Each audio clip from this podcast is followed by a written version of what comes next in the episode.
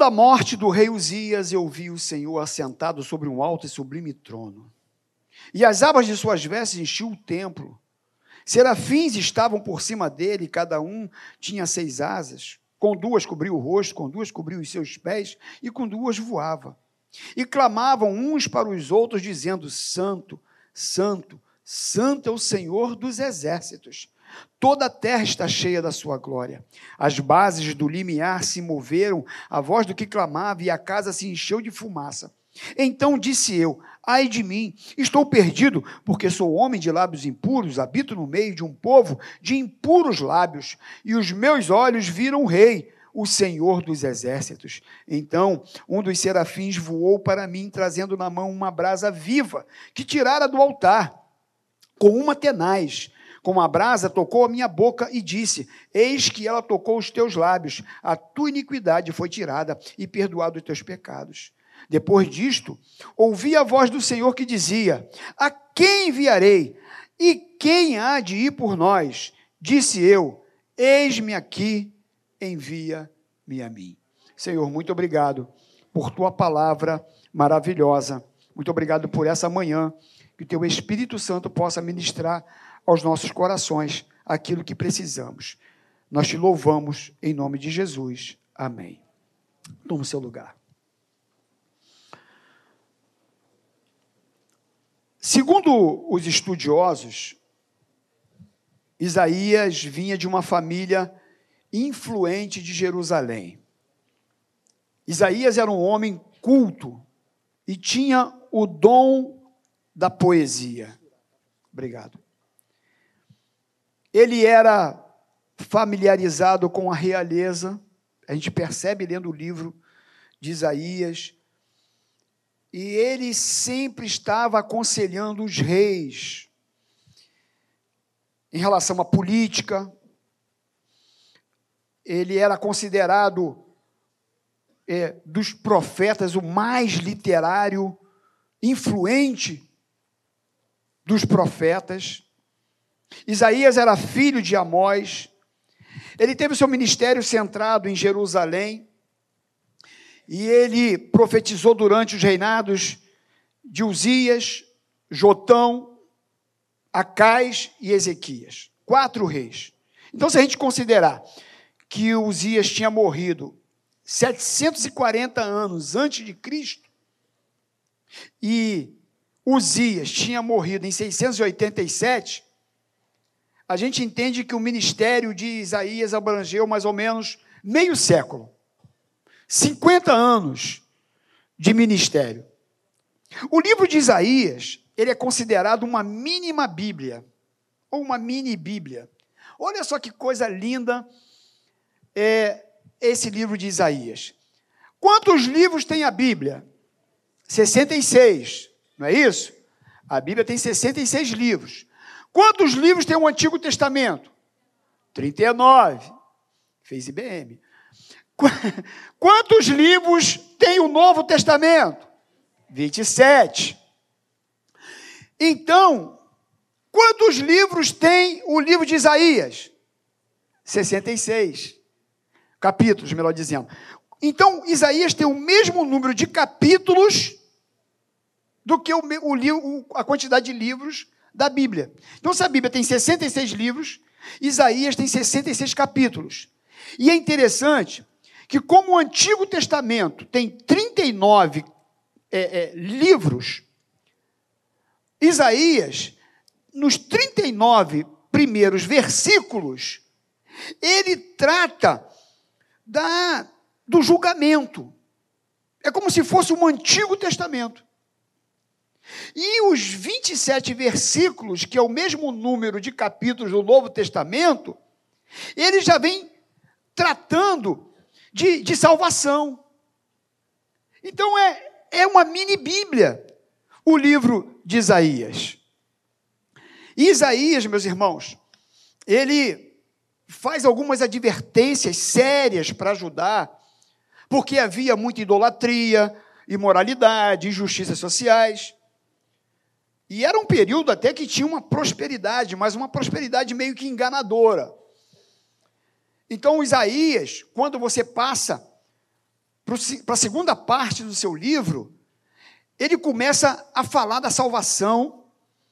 E Isaías, meus irmãos, é um livro fantástico que você deveria ler ele e estudar esse livro. Isaías, para você ter uma ideia, ele fala a respeito de João. Olha, nós falamos aqui agora na introdução que ele, mor ele morreu aproximadamente 740 anos antes de Jesus, não foi isso? Vocês ouviram? Se ele morreu 740 anos de Jesus nascer, olha o que esse homem profetiza, Duda. Ele profetiza sobre João Batista. Ele profetiza, não, e mais, que ele seria o precursor. Ele fala sobre o Messias. Ele fala sobre o ministério de Jesus, na sua encarnação, na juventude de Jesus, ele fala sobre a missão de Jesus, ele fala sobre a obediência de Jesus, a mensagem de Jesus, ele fala sobre os milagres de Jesus, ele fala sobre os sofrimentos de Jesus. Ele fala sobre a sua rejeição, sua humilhação, sua morte expiatória, sua ascensão, sua segunda vinda. Que isso? Isso é extraordinário. 740 anos antes, ele profetiza tudo isso. E meus irmãos, o que nós percebemos é que Isaías tinha uma grande admiração pelo rei. Desse contexto que nós lemos aqui, que é o rei Uzias. E olha, para nós aqui, se você estudar um pouquinho sobre o rei Uzias, você vai ver que o rei Uzias era um rei assim admirável. O rei Uzias, mesmo ele tendo terminado mal, porque lá no finalzinho ele acabou né, fazendo uma coisa errada, entrou lá no, no santuário para oferecer um holocausto que não era, é, é, é, não era da sua alçada, não cabia ele fazer. Mas, enfim, a Bíblia diz né, que Uzias era um homem que foi reto ao Senhor. Se você for lá no capítulo 26 de, de 2 Crônicas, fala sobre o rei Uzias. E Uzias realmente era um homem à frente do seu tempo. Uzias, meus irmãos, como eu disse aqui, lá no capítulo 26 de 2 Crônicas, diz que ele era reto perante o Senhor e que ele buscou a Deus. E que Uzias, ele era sábio nas visões de Deus e que ele fez prosperar Judá. Uzias venceu várias batalhas, conquistou várias cidades, ele teve um renome que se espalhou por todo o Egito. Isso está tudo registrado lá capítulo, no capítulo 26 de 2 Crônicas, tá bom? Só, só não vou lá por conta do horário, senão não vai dar tempo. E aí ele então se tornou um rei muito respeitado. Uzias cavou muitas cisternas. E quem tinha água naquele tempo, meus irmãos, tinha poder. Porque a água era propriedade, a água era difícil de você obter. E ele tinha vários, várias cisternas. Diz lá no capítulo 26 que Isaías tinha muito gado, tinha lavradores que cuidavam da terra, tinha vinhateiros, ou seja, ele era amigo da agricultura. Ele tinha um exército poderoso, homens destro nas armas. Ele era um homem admirável. E, o, e lendo aqui Isaías capítulo 6, a gente percebe que Isaías tinha uma grande admiração por ele. Você está com a tua Bíblia aberta? Isaías capítulo 6. Porque o que, que diz aqui no versículo 1? No ano da morte do rei Uzias, eu vi o Senhor. Então, foi na, no ano da morte do rei Uzias, eu creio que lendo esse versículo, alguma coisa aconteceu de importante no coração desse homem. Alguma coisa aconteceu no coração de Isaías. Interessante que você está lendo aqui Isaías capítulo 6, não é isso? Mas eu tenho uma Bíblia em ordem cronológica. Essa Bíblia aqui, ela não está toda ela em ordem cronológica, ou seja, não está na ordem que aconteceram os fatos. Tem coisa que aconteceu antes e está no capítulo depois, ou no, no, no livro posterior. Então, o capítulo 6 de Isaías, na verdade, é o capítulo 1. Não é o capítulo 6. Mas, enfim, por que eu estou falando isso? Porque aqui foi o momento do início do livro de Isaías. Aqui é o momento quando Isaías tem a morte do rei Uzias, acontece alguma coisa no coração desse homem. E esse lindo texto aqui, de Isaías, meus irmãos, nos chama a atenção. Esse, esse texto que é poético, ele nos chama atenção para algumas coisas que a gente deve parar para pensar aqui nessa manhã. Nesses poucos minutos, 25 minutos que nós temos, a gente podia pensar em algumas coisas aqui a respeito de, de, de Isaías. Porque aconteceu algo diferente no coração dele. E aí, meus irmãos, quando a gente olha para o rei Uzias e percebe como ele era um rei extraordinário, um camarada à frente do seu tempo, um cara que cavou cisternas onde ninguém tinha, ele construiu torres, ele conquistou cidades, ele tinha um grande exército, ele tinha plantação de vinhas, ele estava à frente da sua época, ele dominou toda aquela região, ele era um camarada, um líder fantástico, um rei fantástico. E eu acho, meus irmãos, que Isaías deveria ele ser aquele que aconselhava os reis, ele é um cara cultíssimo, um homem sábio, ele devia olhar para Uzias e devia ficar assim: rapaz, esse rei, esse rei é fantástico. Uzias é maravilhoso. Que rei tremendo! E aí, pensando aqui naquilo que está escrito, porque a gente tem que entender, né, meus irmãos? A Bíblia é para a gente pensar. A Bíblia nos faz meditar. Por que, que está escrito no ano da morte do rei Uzias? Eu vi o Senhor. E na nossa vida, meus irmãos, às vezes acontecem algumas coisas que nos faz ver Deus de, uma moda, de um modo diferente. É ou não é? Tem coisas que acontecem conosco, meus irmãos, que muda a nossa visão com Deus. Você já viveu algo assim? Algo na tua vida que aconteceu que você começou a olhar Deus de uma forma diferente? Você começou a enxergar Deus de uma maneira que você não enxergava? Já aconteceu comigo. E às vezes é preciso até mesmo perder algumas coisas na vida para a gente enxergar Deus de uma maneira diferente. Porque às vezes nós estamos olhando para os nossos filhos como alguma coisa e é filho, e é filho. Às vezes nós olhando para o nosso casamento e é o casamento, é o casamento, e Deus está em segundo lugar. Às vezes é o meu trabalho, é a minha profissão, eu tenho que ganhar dinheiro. E, e tantas outras coisas. Que às vezes impedem, às vezes é nossa, nossos prazeres. Não, eu tenho que olhar é, é para mim, é para o meu prazer. É o que me traz prazer na alma. Eu tenho que pensar em, é, é em mim. E às vezes Deus permite algumas coisas para dar uma mexida no nosso coração. Às vezes nós enfrentamos algumas coisas na vida para a gente enxergar Deus, para a gente ver que a gente não é nada, para a gente perceber que nós somos totalmente dependentes dEle. E aí agora, Isaías no capítulo 6, diz: na, na morte do rei Uzias, eu vi o Senhor. Ou seja, agora ele tira o olhar do rei com R minúsculo e enxerga o rei com R maiúsculo. o olhar dele agora saiu do rei Uzias e olha agora para o rei dos reis. para o Senhor dos Senhores. E às vezes Deus faz isso conosco. Tira o olhar desse negocinho pequenininho que você está aí, ó, agarrado nele, e não olha para mim.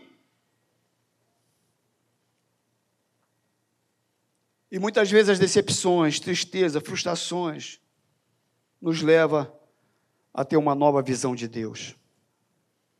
Já aconteceu comigo. Isaías vivencia a morte de um rei que admirava, para ver um rei que mudaria a sua vida integralmente. integralmente. Isaías era um homem temente a Deus? Era. Vivia lá com os reis de Israel, vivia. Aconselhava, aconselhava, era culto, era. Tinha sabedoria? Tinha. Mas Deus falou assim: Ó oh, meu filho, eu não quero você só para isso, não. O seu olhar está muito mesquinho para algo tão pequeno que você acha que é grande, mas diante de mim, isso não é nada. E o que eu quero é que você foque em mim, olhe para mim.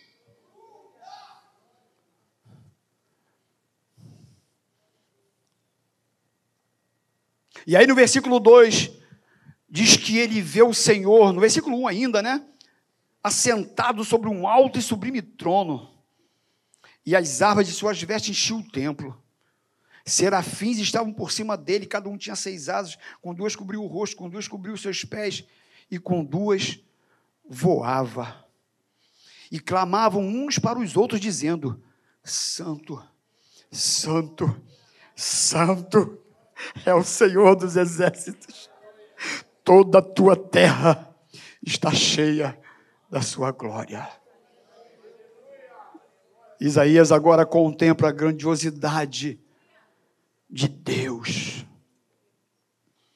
E meus irmãos, todas as vezes que nós estamos diante da santidade de Deus, nós enxergamos a nossa incapacidade. Quando a gente olha para o tamanho do nosso Deus, o quanto, por isso que ele diz santo. Eles adoravam assim: santo, santo, santo. Três vezes nos leva para a Trindade. Pai, Filho e Espírito Santo. Santo, santo, santo. Repetindo três vezes para confirmar: santo, Santo, Santo é o Senhor dos exércitos.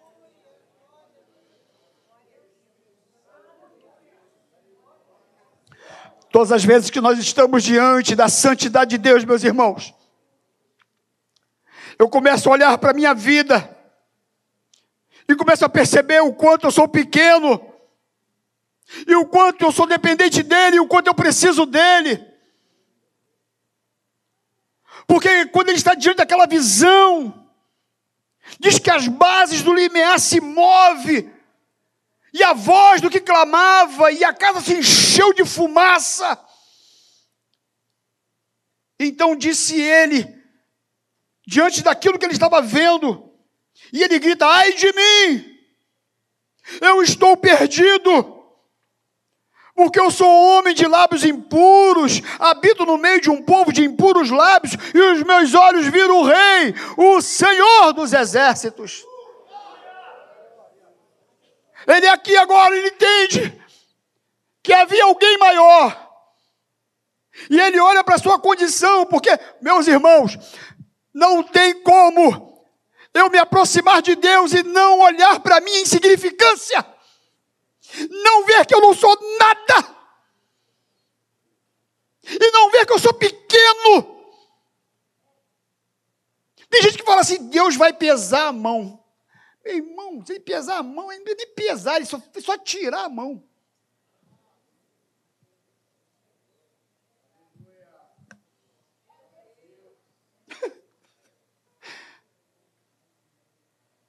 Nós não somos nada. Por isso ele olha para a santidade de Deus. Um cara que vivia lá no palácio, um homem culto, um homem cheio de inteligência. Ele agora tem essa visão e ele fala: ai de mim, eu não sou nada. O meu dinheiro, a minha cultura, a minha inteligência, a minha sagacidade. Eu não sou nada, ai de mim, porque eu estou perdido diante da santidade de Deus, porque eu sou um homem de lábios impuros, eu habito no meio desse povo de impuros lábios, e eu estou vendo o Senhor. Sabe, meus irmãos, essa manhã é manhã de eu perguntar para mim quem eu sou. Quem sou eu?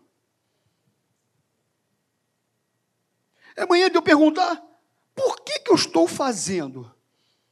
Por que, que eu estou aqui no púlpito pregando essa palavra nessa manhã? Por quê? Por que, que eu sou diácono? Por que, que eu estou sentado aqui onde estou nessa manhã? Para que eu estou fazendo? A quem eu estou agradando?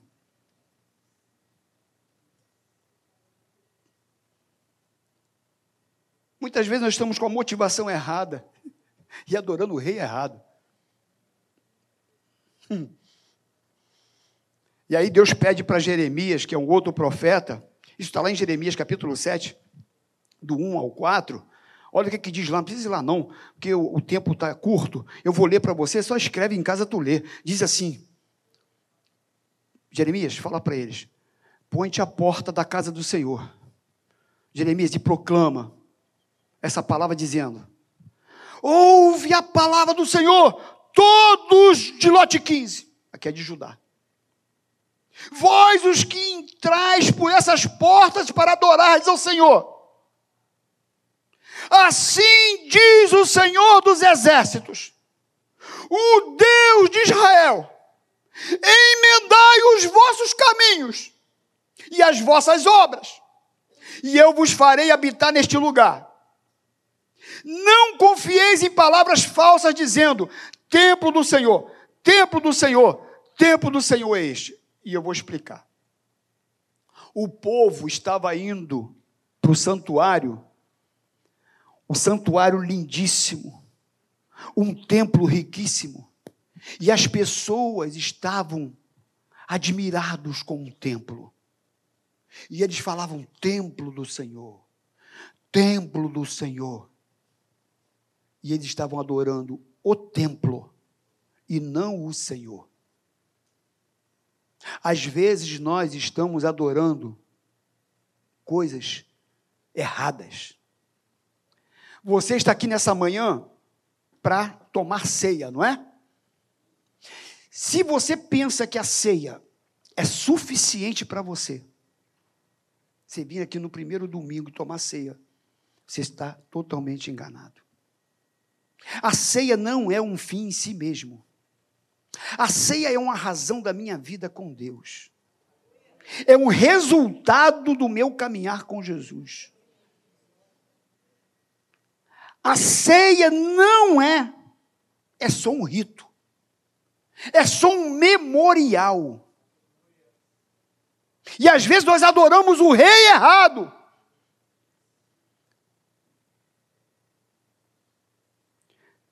Jeremias, diga para eles: templo do Senhor, templo do Senhor, não confieis no templo. E aí a gente se engana, meus irmãos, porque às vezes pode correr o risco de entrar no automático, né? Né, pastor? A gente prega domingo de manhã, prega domingo à noite, prega na quinta, vem para o culto, e vem segunda, vem quinta, vem domingo de manhã, vem domingo à noite, vem na terça, vem domingo de manhã, domingo à noite. Se a gente não prestar atenção, a gente entra num automático. E a gente acaba virando um religioso.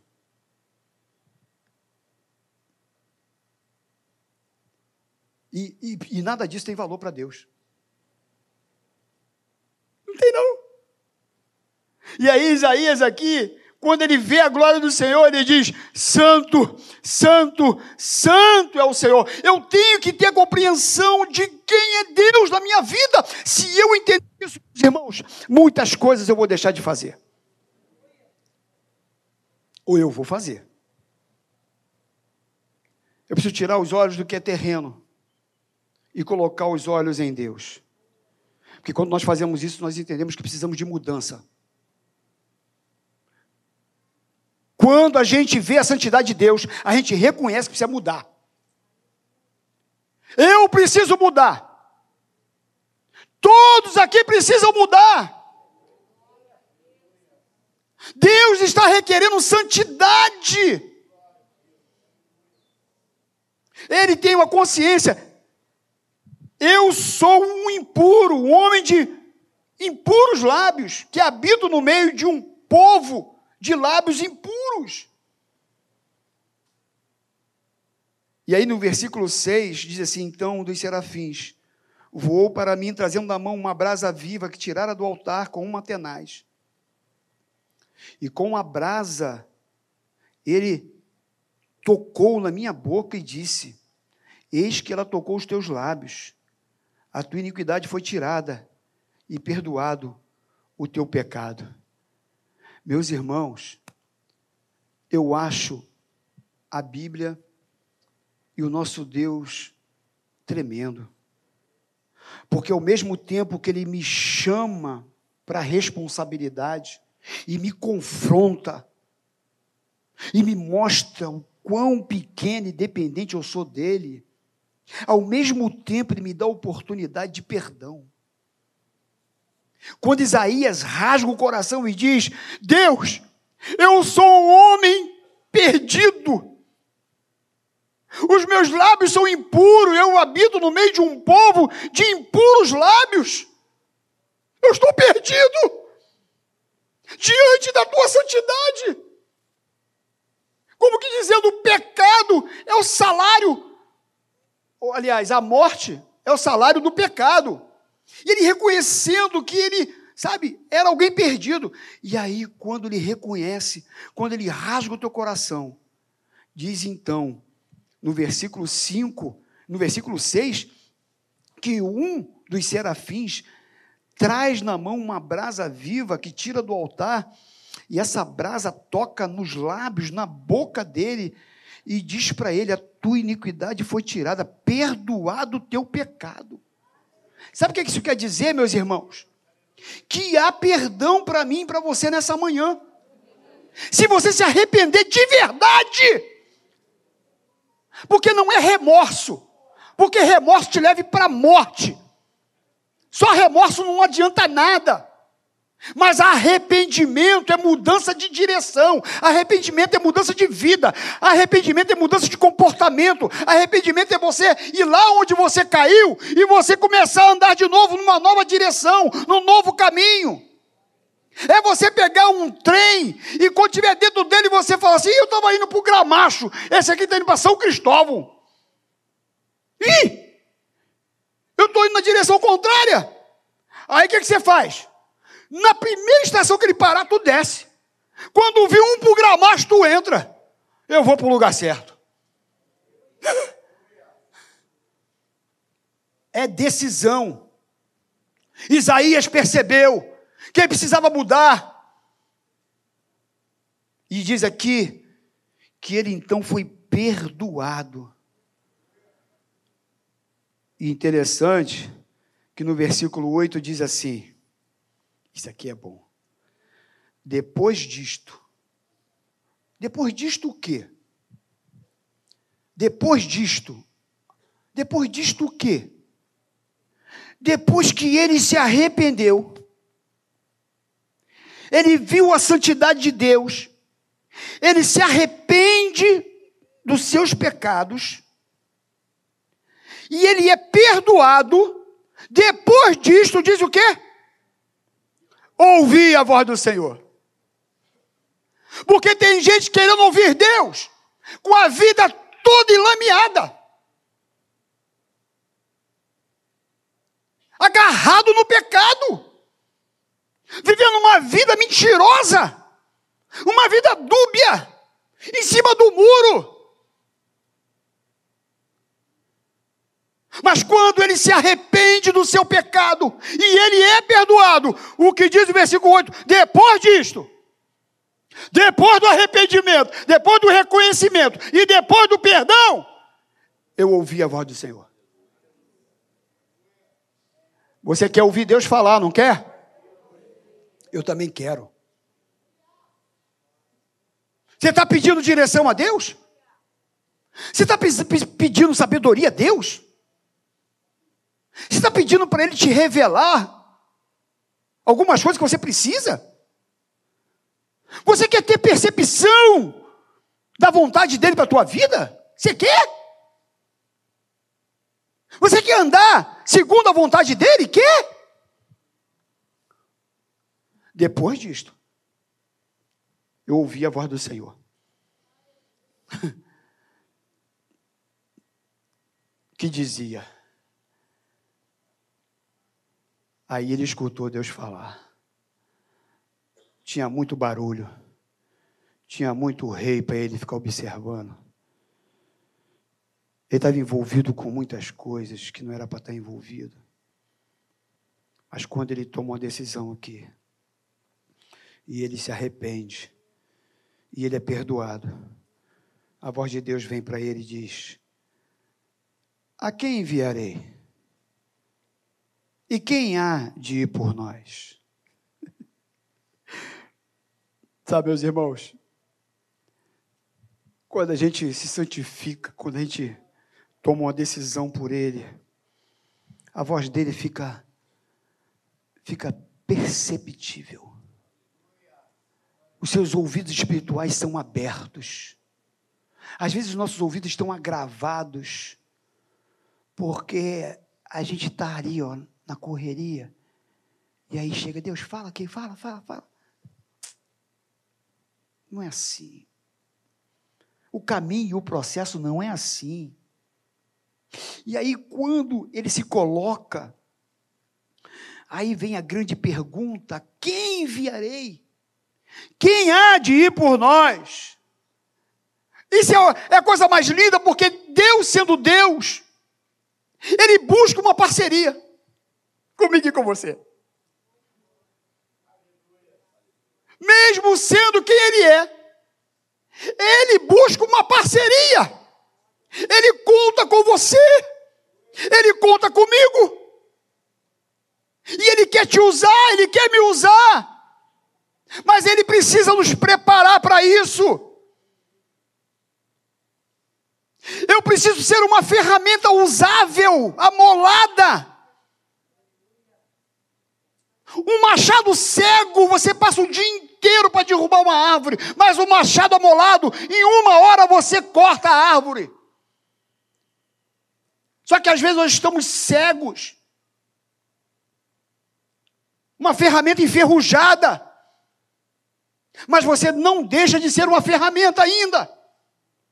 E Ele quer dar polimento nesta manhã, Ele quer limpar nesta manhã, Ele quer te perdoar nesta manhã, e Ele quer tirar a cera do teu ouvido que está tampando a voz de Deus ser audível. E Ele está querendo fazer uma parceria com você. E ele pergunta para ele: A quem enviarei? E quem há de ir por nós? E a resposta de Elias foi: Não tem jeito, meus irmãos. Isaías. E a resposta dele foi a seguinte: Eis-me aqui, envia-me a mim.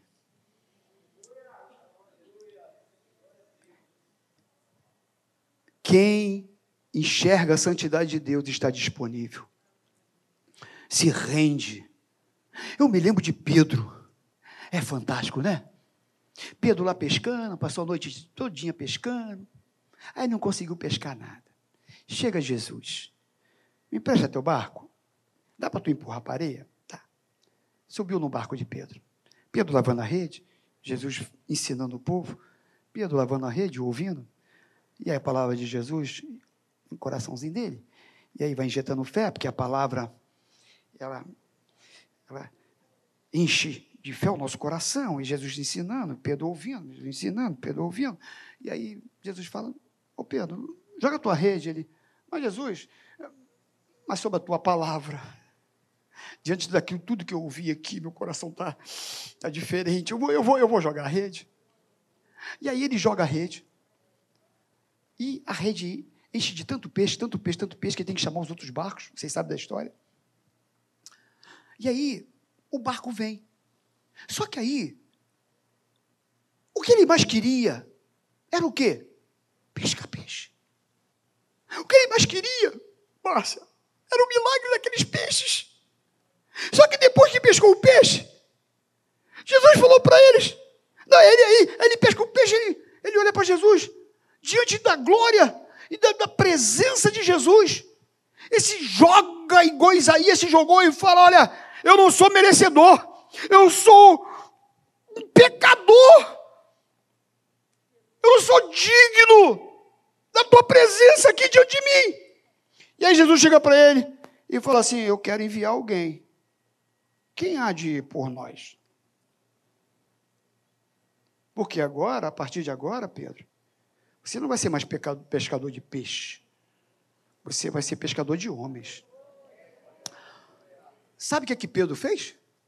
Pegou os peixes, foi ah, um barco de peixe. Hã? O que, que diz o texto? Que ele largou tudo. Porque agora o milagre não era mais importante para ele. Quem era importante era Jesus. Às vezes nossos olhos estão no olhar no lugar diferente, o errado. Porque Jesus é muito maior do que os peixes, muito maior do que o milagre, muito maior do que a bênção, muito maior do que o templo, muito maior do que tudo. Ele é a razão da minha e da sua vida. Pode aplaudir o Senhor? Pode. E Ele é. E Ele é.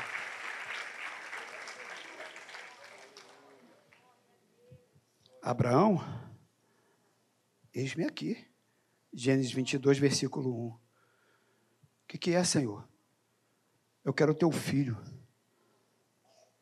Acordou de madrugada para oferecer o seu filho aquilo que ele mais amava. Entregou. Quem se encontra com Jesus, de verdade, se entrega totalmente não entrega por partes, se entrega por inteiro. E nessa manhã, você pode ficar de pé. Eu queria orar com você.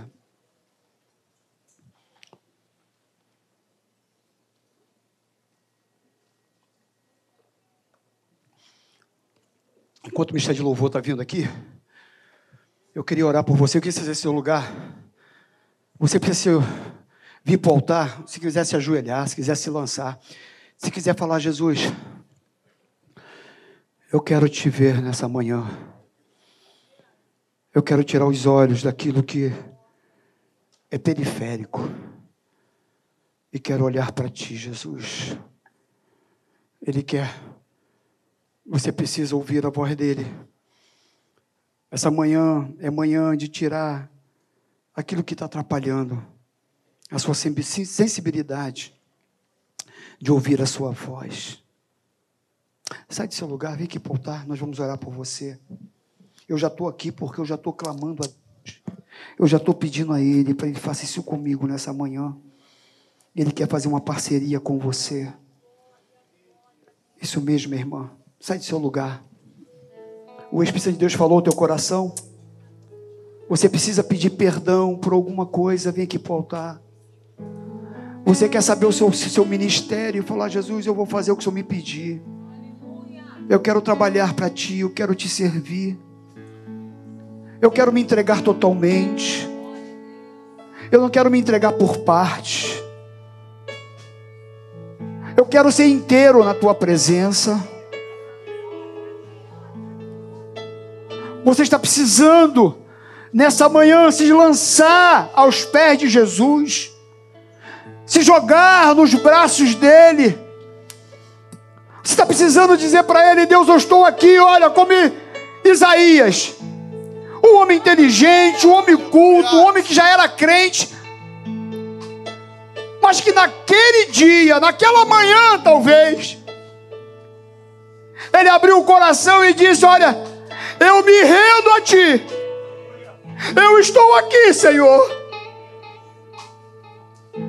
E aquela frase que vinha: Quem enviarei? E quem há de ir por nós? E Isaías diz: Olha, eis-me aqui. Talvez Deus está querendo te ver aqui no altar. Você dizendo: Eis-me aqui. Sai do seu lugar, sai. Sai do seu lugar. Vem aqui para o altar. À medida que nós cantamos um louvor, tem lugar para você. Tem lugar para ti aqui. Ele quer te sustentar nessa sua caminhada.